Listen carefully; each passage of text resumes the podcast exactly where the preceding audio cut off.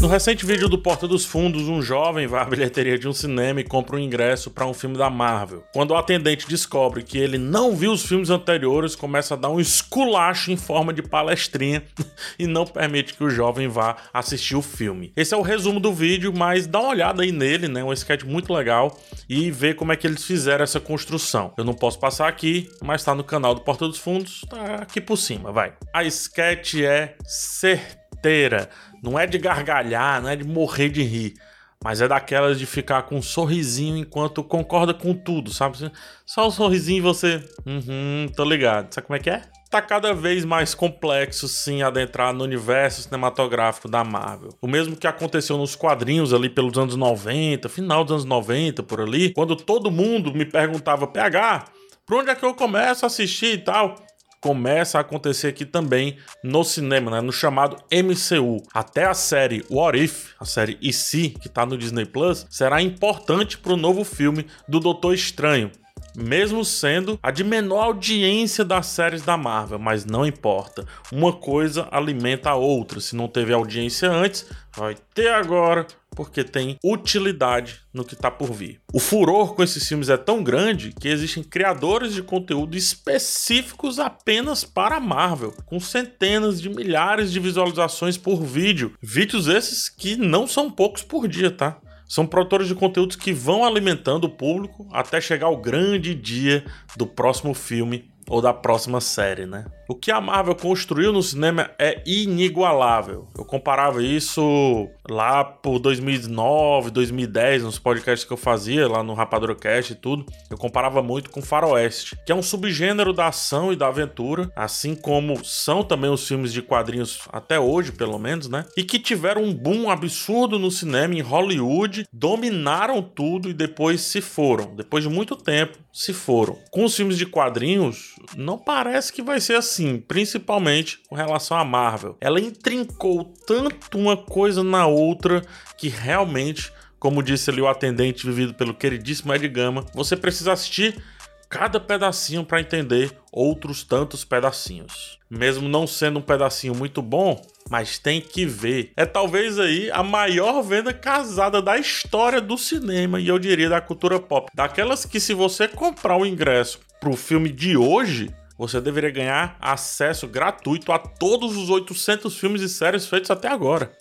Mas brincadeiras à parte, o que a Marvel tá fazendo, como eu disse, é único, né? E não dá para saber os limites disso, pelo menos até agora. A própria DC Comics barra Warner e agora barra Discovery já tá fugindo disso, né? Agora vai fazer filmes cada vez mais unitários, mais sólidos em uma história só, ou no máximo uma trilogia que descende daquela situação. Esse negócio de universo compartilhado tá muito conchavado com Marvel, Disney e Kevin Feige. O que a sketch do Porta dos Fundos nos faz pensar também é sobre como o fã da Marvel ou fã de quadrinhos tá cada vez mais sendo um ser insuportável é impressionante como a cada vídeo que faço sobre qualquer filme ou assunto da Marvel vem o festival de comentários com o início mais pedante dos comentários, que é, na verdade, um exemplo. Na verdade, PH, o personagem tal é um herói que um dia foi anti-herói. Na edição 445 ele caiu e voltou vilão. Mas naquela época, vilão na verdade era herói. Eu sei que agora eu ativei um monte de comentários, na verdade, zoando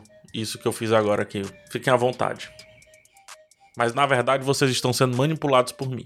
Eu penso que a ansiedade por corrigir demais, por medir quantidade de leitura, quantidade de informações, eu acho que mais afastam os novos que simplesmente queriam curtir o novo filme do que de fato atrai, faz esses caras serem acolhidos. Parece que você tem que passar uma arrebentação muito grande para pegar as reais boas ondas daquele mar. Tem surfista que não curte essa parte. Eu passei a década de 90 quase toda lendo ali os formatinhos mensais e por isso eu realmente entendo cada um de vocês que fazem esse lance, esse, essa ansiedade por querer mostrar o que sabe demais. É que depois de um tempo se torna tão repetitivo, tão chato e tão inútil que a gente precisa ressignificar uma década inteira de dinheiro e tempo não jogados fora. Mas vocês sabem, né? Na verdade, não tão bem utilizados.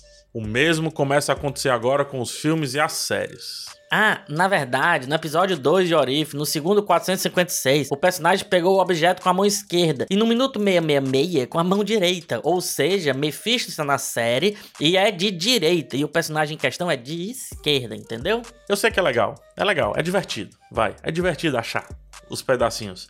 Mas tentar enfiar isso na cabeça dos outros é simplesmente chato. Tanto que Kevin Feige com certeza está conversando vez ou outra como que vão fazer para que a nova geração se sinta abraçada pelos novos filmes, né? Porque se eles não conseguirem fazer isso, já prevejo que vai se criar um esquema que nem Star Wars. Aquele esquema de quando eu cheguei era tudo mato. E qualquer diferença que vocês fizerem quando era tudo mato, tá errado. Não pode. É cânone. Não mexa no meu Star Wars. Vai vendo te falar que para ir à igreja só cobram, e olhe lá, uma passagenzinha ou outra da Bíblia, um amém, um cara, um dê a cara, dê a outra face. Um negócio desse assim, mostrando que, na verdade, a Marvel está mais religião do que as próprias religiões. Você é obrigatório a ler tudo. É obrigatório até a saber os mínimos detalhes de Deuteronômios e talvez nem fazer a barba se for assistir o filme novo do Doutor Estranho. Daqui a pouco as citações também serão em capítulos, serão em versículos, serão em parágrafos, serão em letras. E por aí vai. E o Orif, que era só uma série antológica, virou provérbios. Antes de ir ao cinema, não se esqueça, você precisará ser batizado e deverá escolher o seu Deus, digo, o seu personagem favorito, a quem defenderá com unhas e dentes contra os maléficos fiéis da DC Comics, hereges. Sem isso, você jamais vai entender o que é receber as palavras do Evangelho segundo Stanley. Amém. Palavra da salvação. E saiu o novo filme do Porta dos Fundos falando sobre a Marvel, pessoal. Vocês não imaginam o que eu encontrei! Olhando direitinho no minuto 157, o Ed Gama faz assim. Ou seja, ele tá dizendo que o universo vai se partir. Como que eu sei isso? Atrás tem dois monitores que representam as duas realidades. Como assim? A Marvel não dá ponto sem nó. Olha só aqui, ó. No quadrinho do X-Men que saiu esse mês, na página 17, 17 diz muito, hein, fãs? 17 diz muito. Tá dizendo aqui, ó. Ó, um cara vai fazer assim no vídeo do pós-fundo e tudo vai mudar.